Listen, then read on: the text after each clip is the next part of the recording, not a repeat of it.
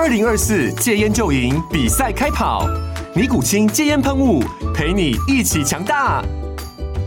戒烟不容易，单靠意志力戒烟的人，时常无法克服戒断症状而失败。尼古清戒烟喷雾将是你的神队友，简单一喷，药品急速释放，立即缓解七大戒断症状，不限场合提高戒烟成功率。除了尼古清神队友，你还可以寻求专业医疗人员协助，一起迈向戒烟成功之路。尼古清戒烟喷雾，用科学方法戒烟，请咨询全台各大药局及戒烟门诊。本广告由尼古清戒烟喷雾、卫部药书字第零二七八三五号提供。嘉安嘉护股份有限公司，台北市中山区民生东路三段二号十楼，北市卫药广字第一一三零三零一九零号。尼古清戒烟喷雾，相伴每个新开始。经验分享，掌握趋势，欢迎收看《决策者》，我是王嘉玲。在今天我们节目当中，要为大家介绍一个有关生乳卷蛋糕它崛起还有它圆梦的故事。欢迎雅尼克创办人吴宗恩。哎，嘉玲好，各位观众大家好。哦，今天董事长来到我们节目现场，真的非常不容易哦。这个就是我读书时候的传奇人物。真的吗？你你到我们万里店创始店。小时候曾经有去过那边朝圣过。是是。对。不过我们雅尼克非常不简单哦，在去年哦，我们的生乳卷销售量达到逼近要两百万条。是的。我有稍微帮你们算了一下，等于说我们一天哦就要卖到五千四百八十条这么多。是的，没有错。那最高纪录，我们曾经十秒就要卖一条生乳卷蛋糕。是，这在我们刚推出的时候，在团购上面是受欢迎的。哈哈。哎，那时候的业绩确实是很可怕。不过走了这么多年哦，其实在这一两年，很多餐饮业者大家都因为疫情的关系，其实受到很多波及。董事长是不是有先见之明？二零一八年，我们就推出了蛋糕贩卖机。那个时候完全还没有疫情这回事。是。那时候你是什么样的概念会啊、呃、想要制作这样的一个生产模式？这个这个模式是最很新的模式。嗯、那我们在我在前我在十年前其实有到日本去观摩过、嗯、哦。那也刚好那时候我们呃门市很缺人手，然后我就在想说，如果可以有一一个我只要拼命的做蛋糕，然后有一个呃。呃，机器可以帮我卖东西，那不是很好，解决我的问题，就不用烦恼人事的问题。所以也经过十年后，才把这个想法做出来。这几年其实我们的这个量贩的据点，这个贩卖机啊，持续在拓点。现在有多少台了？我们现在目前北捷有五十四台，五十四台，光是北捷。对对，嗯。然后我们今呃。这个月上个月我们台那个桃园店，桃园对、欸，我们也有新新增了一台那个自动贩卖机、嗯、YTM 自动贩卖机。像这样的自动贩卖机，您觉得它对一个啊、呃、我们的一个品牌来讲，最直接的帮助是什么？当然，它在创新跟服务上面是一个加分的、哦。嗯，哦，所以呃，如何及时去跟我们客人做互动跟服务，嗯哼，哦，这是我们看到的一个趋势。嗯哼，那当然我们。每年也是会有一些品牌的一个试调，然后我们发现雅尼克在服务上面这个取得上面是比较不容易啊。哦，我们在二零二一八年的时候，我们其实点还没有那么多。对。然后客人的反应之后，我们有做一些听到，所以我们做一些调整。所以在策略上就有一些调整。那怎么样让可以很快的展出去我们的据点，然后又可以服务到更多的客人？你觉得在这一波疫情发生之后，像这样的蛋糕贩卖机，你觉得会成为以后的一种趋势吗？呃，我我们整个看一下，不一定，因为其实这样子的贩卖机，其实有客人还是会有一些疑虑啊。嗯，不管是在呃新鲜度啊、卫生啊各方面，哦，这方面他们其实是有些顾忌。嗯哼。但是我们慢慢有在尝试说，哎，在门市。有这样子的服务，增加这样服务，好、嗯，能能延延长我们的营业时间，可以在二十四小时来服务我们的客人。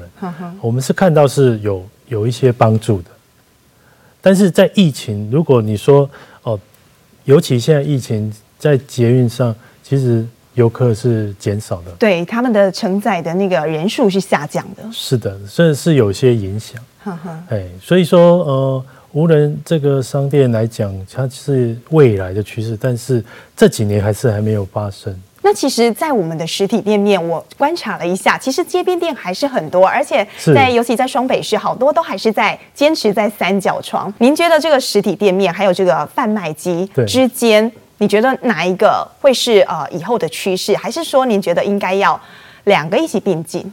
我觉得两个并进。然后我这几年我们比较内部在的策略就是说线上线下整合哦，反而是这个我们会比较积极。嗯哼，呃，因为我觉得现在大家手机人手一机嘛，那在在机手机上面，我们可以第一时间跟客人做互动，然后可以透过手机可以下下单，然后到门市取货，嗯、或者是到 YTM 取货，这件事是我们比较呃着重的。嗯哼，哦，反而不是说，哎，我们针对呃机器。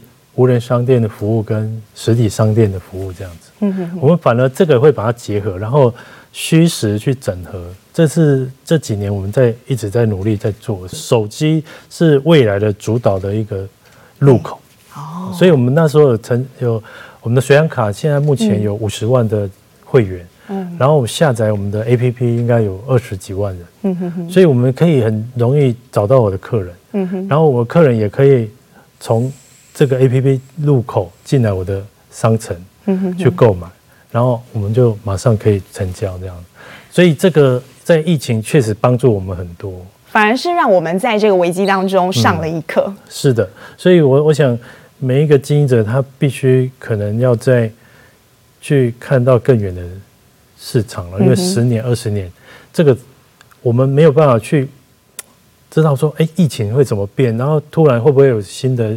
状况。对，但是我们能知道企业就是要跟着那个局势来走，然后随时变化。对对对，那主要就是我山西这种变化很大了，所以我我我想我们在这几年我们自有通路、自媒体啊各方面，我们都下了很多功夫。嗯哼，尤其我们在社群媒体上面，我们也是经营蛮多的。对对，我们最近今去年也是开始经营抖音这个这个，我们也开始做抖音。对对对，董事长蛮能变化，跟着这个局势在走。其实我看了雅尼克的故事啊，我觉得非常感人，而且我觉得也很不容易。我会称董事长为一个探险者、冒险家？其实大家不知道的是，其实啊，董事长他学的并不是餐饮，他的学历并没有。Touch 到这个部分，有种算是门外汉闯入到这个市场当中，但一路上呢，他都从做中学，跌倒了再爬起来，从当中汲取到养分。但是当年哦，你之所以会创业，想要自己开立这个门市，其实很重要一个人是您的太太，也就是当初的女朋友。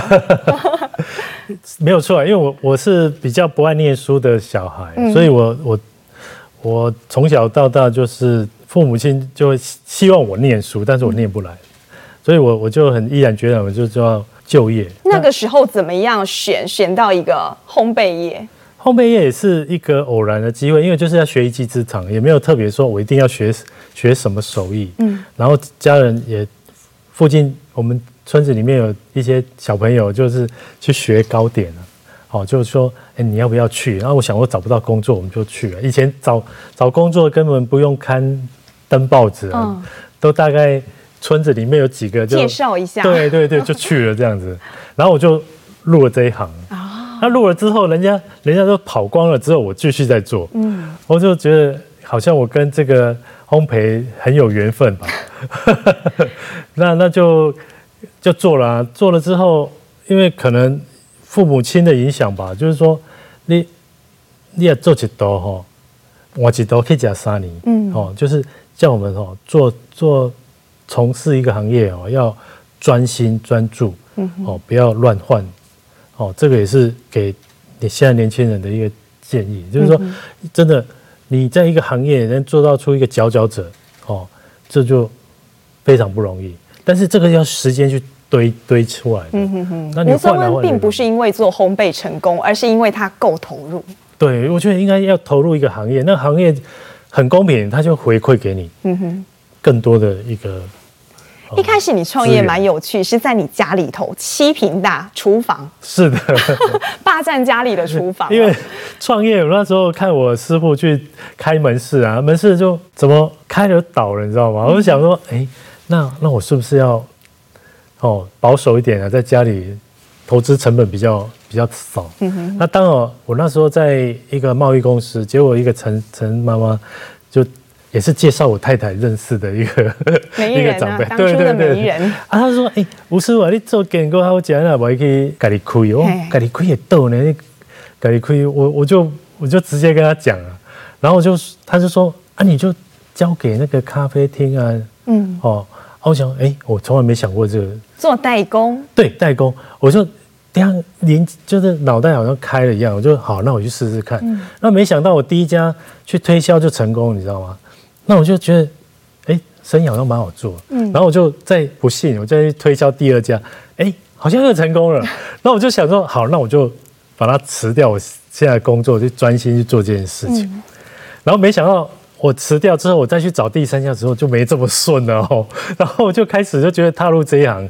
那一开始我做代工，我也是想说，哎，我可不可以做做那个喜饼，你知道吗？因为像像这种喜饼，哦。但是我我曾经去找过那个人家那个算是顾问公司吧，那种结婚的，嗯、那他说可以啊，我帮你，我我拿你的东西，那你如果一次给你一百盒，哦，那你有没有办法？你做得出来吗？对对对，那我就回去算一下，我认真算了，你知道吗？哎，我觉得好像我不行嘞，嗯、我只有一个人，嗯，然后我觉得这样可能我必须要换方向，那不可行，对。我我是很容易去调整的，嗯，然后我那时候觉得，哎，蛋糕好像是一个我比较能可以发挥的地方，哦，因为说，哎，这个蛋糕好不好吃，可能会问，人家问，哎，这都得师傅做，哦，但是饼干好像是，哎，是哪一个品牌做的？对，哦，所以是完全不一样。蛋糕它是具有一个功力在的，对，它是有手艺，然后觉得，哎，师傅哪一个师傅做的手艺很好。那个时候，您认识你太太的时候，你就意识到这个事了吗？他鼓励了你什么？他没有鼓励我，他他要来我帮忙，来去去去算命一下。真的，他很不简单的，因为其实他原本的工作是证券业，证券业对对。然后他也很挣扎。那可是我那时候已经开始做了，我我蛮需要一个会计助手，对助手。那我的观念就是觉得说，两夫妻要。同时，同甘共苦。嗯，哎，那然后也是因为他让我重新想创业了，因为我觉得创业其实那时候在那时候环境，我觉得不容易。嗯，好，那当然，可是我出现可能生命中的一个很重要的女生哦，那我太太之后，我觉得，哎，我是不是要有一个事业在？在娶她这样子，嗯哼哼，有些话你有没有这么多年来没有对她说过的？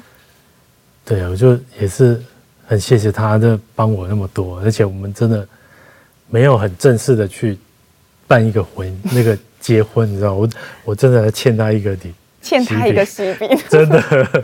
对啊，不过我们我们去公证结婚，嗯、你知道，公证结婚我就很傻眼，就是去那个好几对啊，然后我就。我们就穿着最随随便那一对，然后都没有准备什么婚戒指啊什么的都没有准备。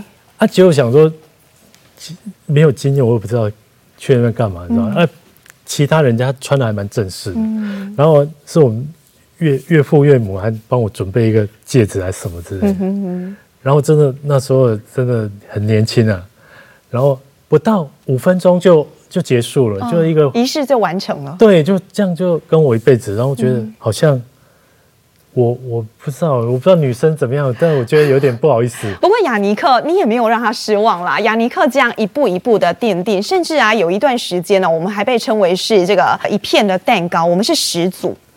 哦，切片蛋糕。对，切片蛋糕的始祖。确实，因为我们那时候就批发做咖啡厅嘛，那这个切片蛋糕那时候。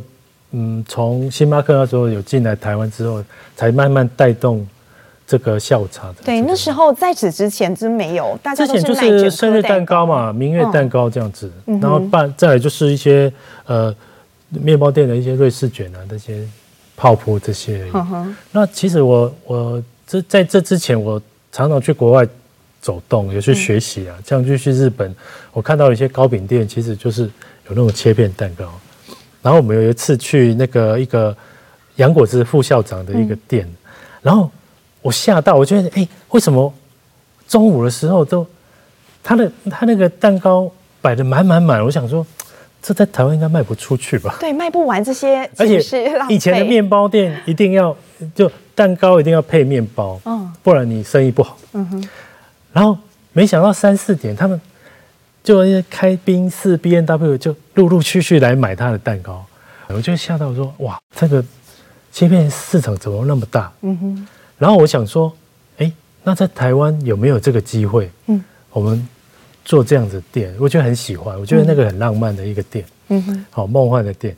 可是我又回来台湾就很回到现实面，我觉得。这颗林不下扣脸，但是，但是我我有在想，其实我这个人就是这样子，就是我看过，我想要做这件事，但是我会去慢慢去消化。那我想，嗯，可能代工是一个很一一条路，嗯，我先把呃呃这个工厂养起来，哦，有十个店面，然后我再养起来之后，那我我自己开的店，我要做什么都没关系，嗯。所以这是我我的策略，因为你有一个代工是很稳定的收入，对，对，所以我就可以做我的梦。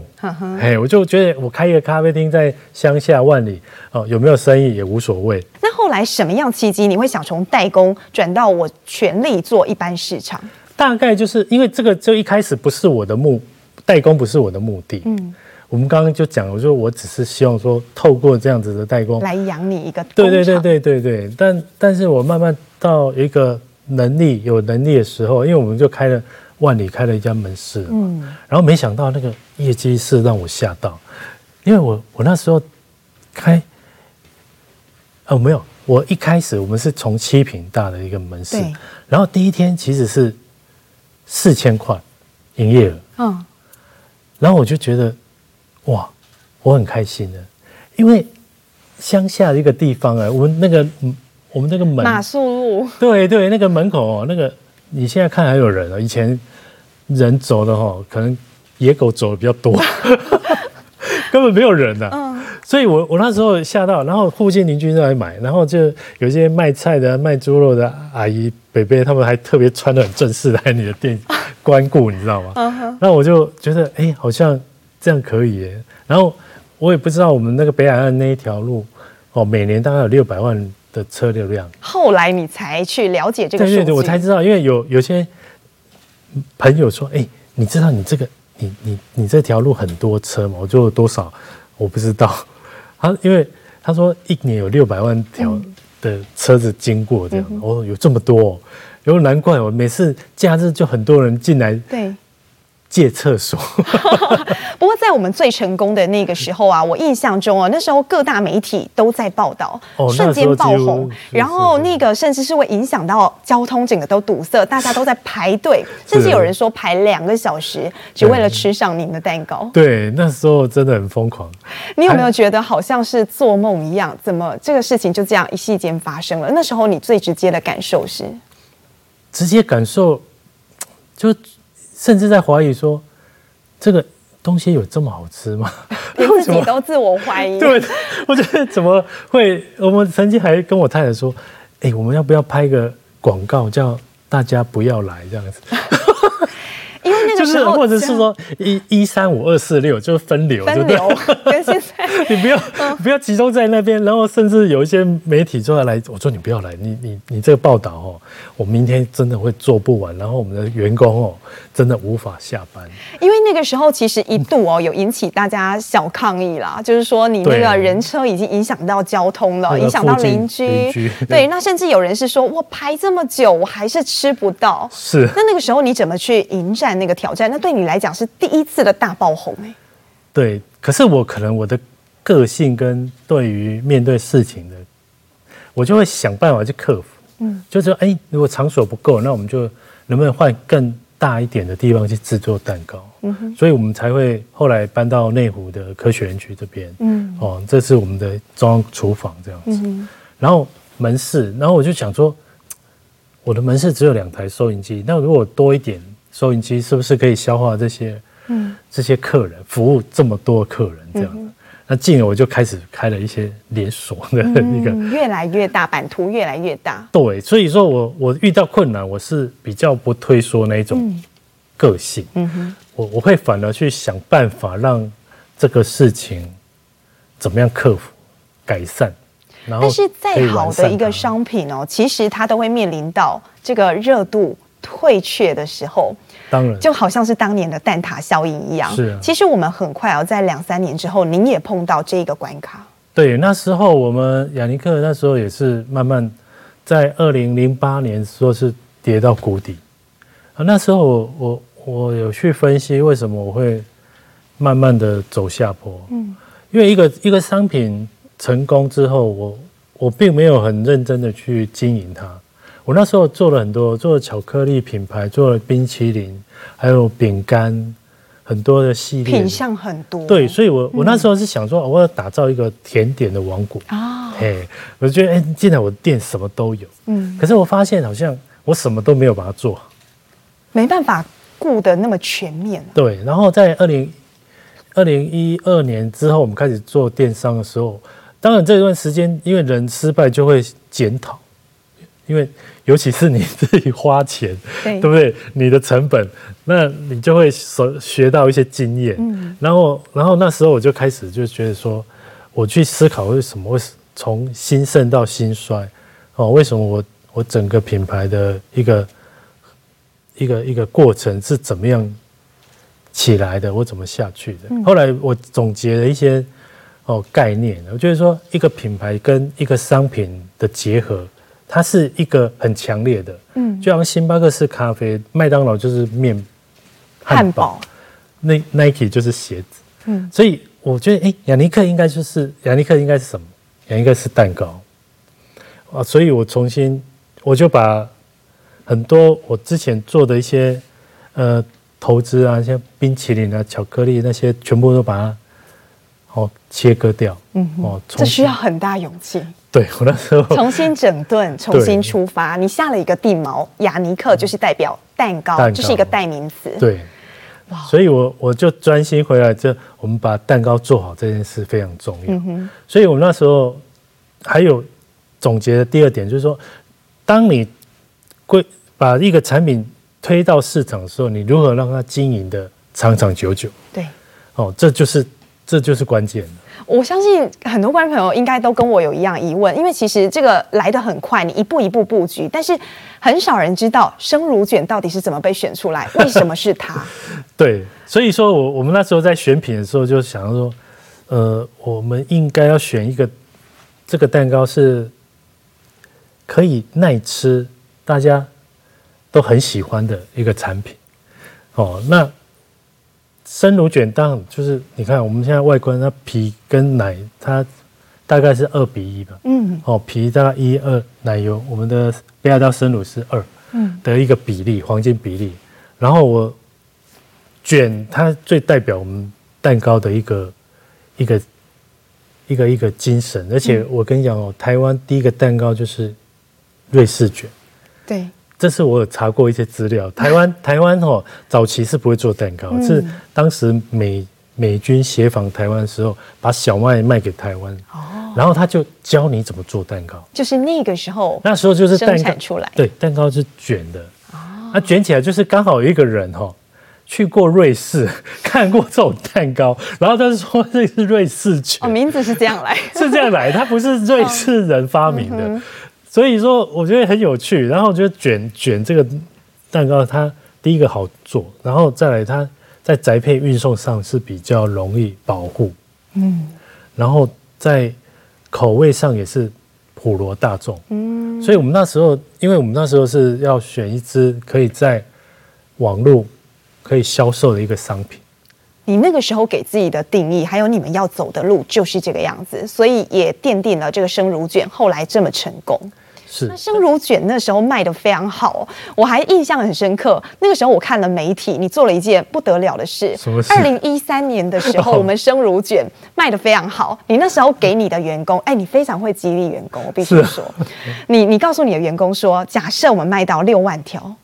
是，你就一人发六万块的奖金，哎，那个发出去其实是把你那一年所有获利全部发光，哎，是，嗯，那个好像不是年终奖金，那是额外奖金，对，额外给的，嗯，那时候我老实说啊，我我们人就是也都是会一，就是那时候生乳卷刚出来，到时候呢也很受欢迎，那时候一个月大概到两万多条、三万多条，一个月卖这么多，对，跟但是有一点停滞，嗯。停滞就是说没有办法再往上走。嗯哼，当时我就想说，为什么？是不是我们要再出新的口味的商品或什么？其实都会乱想。对，因为尤其是我们当师傅的哦，因为师傅的老。当师傅的老板最容易想东想西。对，因为你兼具了经营者，还有这个开发商品，对，你各方面都要一直思考。而且你都会，你就会想说啊，做巧克力也可以啊，做什么都可以。嗯，然后就会乱想。可是我说不行不行，我我应该再回过来，为什么他卖不好？是不是我没有激励我的员工，或是说我没有去拿出更多的哦诱因，让我的。我们的团队有冲进来什么？嗯、然后我就突发奇想，我们那六嘛，那个因为那个这个六的形状，纯粹是因为这样来的。他们想说，哎，六万条，好像如果你们可以达到六万条，我们就，我一开始是比较浪漫的，就想说去北海道玩，嗯，大家哎提出来，大家没有什么话讲，没有没有接啦，哦，很多主管都没接，他说。在私底下在想，嗯，现金好像比较好，现金比较实际。我说好，那就六万块，嗯，哦，那大家都很开心了。然后就还有还有那个加码的哦，嗯、还有说，那董事长，那如果六六个月内，如果再达到第二次六万块，可不可以去北海道？我说，我想说，好，我都讲了，我说好啊，那就去吧。哇，所以那一年你用这种方式，其实两度的达到你们的目标。还有第二次哦，是缺货，要不然 差一点真达到。还有他，因为那个供应商也吓到说，怎么用这么快哦？因为我们没想到这么快。嗯哼。然后我就说哦，可能我明年应该一个月就有十万条。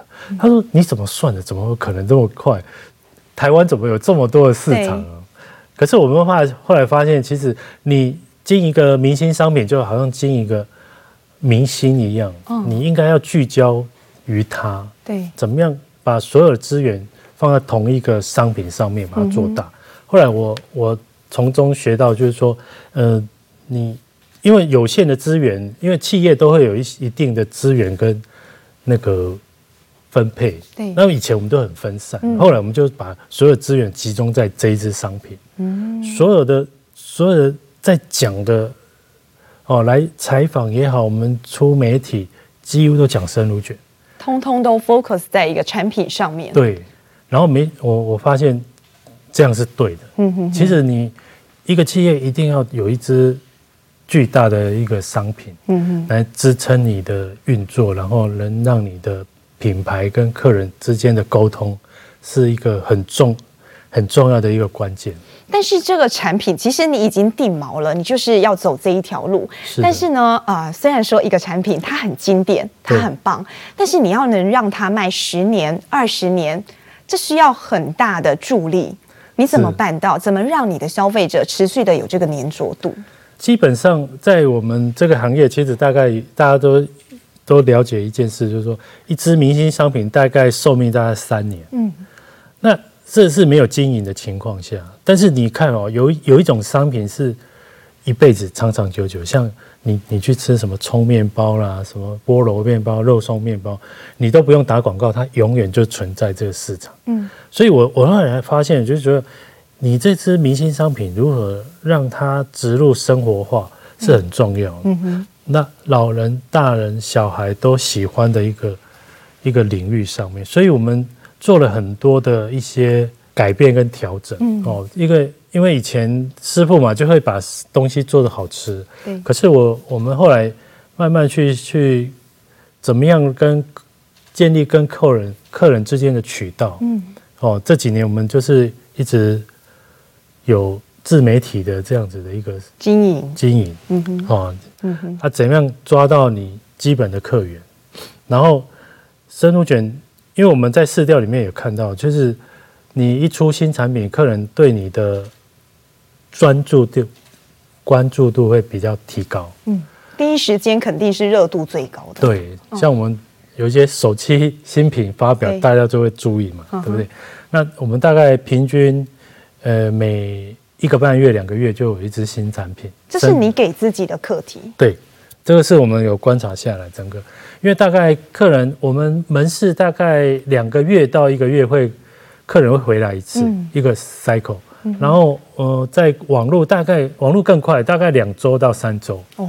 哎，大概你一支商品大概就是周期是这样，所以我们必须要有有一些呃优比的商品。嗯，所以我们现在从生乳卷上市到现在，已经有上百种的口味的开发。哇，上百种，对，不简单。对，对，最后留下来一定是最经典的。是的。但是哦，其实我们都知道说雅尼克它的东西非常的经典。那很多观光客过去在没有疫情的时候，很喜欢来台湾踩点，就是要到雅尼克去。但很妙的是哦，我们除了早年有在日本的电商来铺货之外，嗯，我们几乎不做外销。对，因为我我想我们在这十年。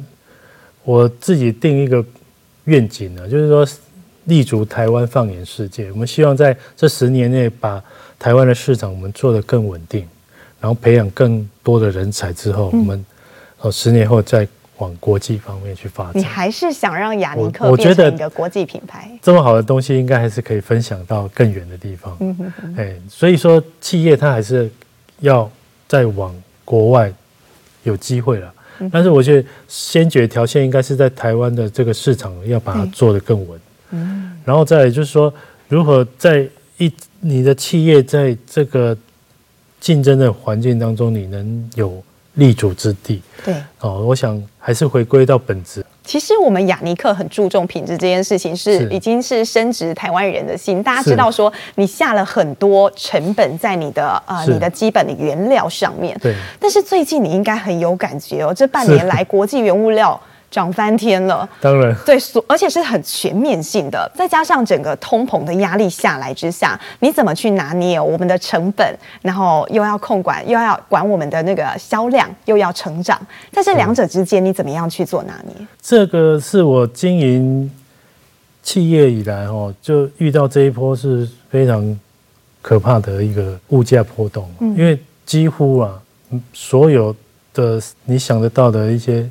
原材料都涨，对哦，我每个礼拜都在签那个签成嘛，包含哪些呢？像垃圾袋啊什么，你你你看到了包材啊，这个都都已经涨到不行，更不用讲我们的面粉、我们的奶油。哦，对，所以我们百分之八十以上都是进口的原物料，嗯，尤其欧美，欧美这边的原物料更严重。对，那您怎么看这一波？大概什么时候会稍微比较平缓一点？应该我们。在评估应该是年底啊，年底，哎，这这几个月还是看不到尽头。所以这段过程当中，会不会我们制作一条生乳卷，其实毛利已经不多了？当然，就是我们就商品，我们尽量就是控制在成本上去吸收啊，少做一些活动嘛之类的。嗯、但是新产品我们还是会会反映在。售价上面。那今年我们八月份啊，中秋节要到，我们第一次还挑战做月饼。是的，为什么会想要投入这一块？烘焙业嘛，因为中秋是我们的大节庆。嗯。啊，往年我们就是比较没有做一些传统月饼。嗯。那我们今年也是因为疫情啊，或是节庆的关系呢，我们就特别推了一款。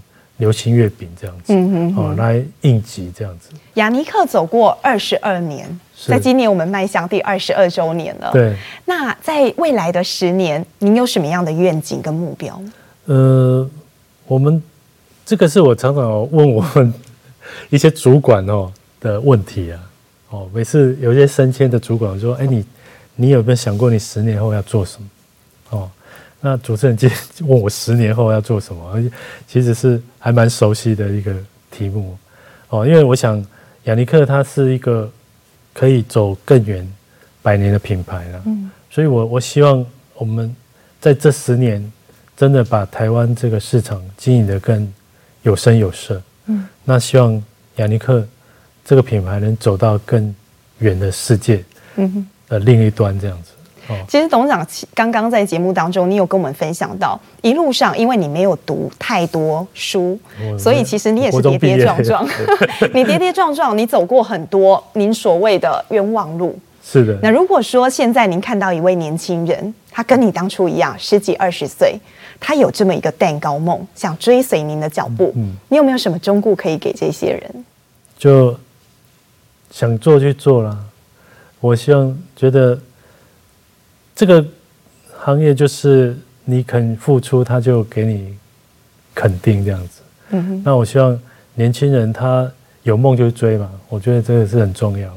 我就每次都跟我说，我我做了就不要后悔，但是我不做一定会后悔。所以我我常常跟自己讲说，我做了就不要后悔，但是我一定要去做。哦，这是是我告诉我自己这样子。好，今天非常谢谢董事长来到我们节目当中。那相信大家听了雅尼克的故事啊，也有很多感动。那我们也祝福雅尼克在接下来可以一路更加的顺遂。谢谢你，谢谢，谢谢董事长。决策者，我们下周见。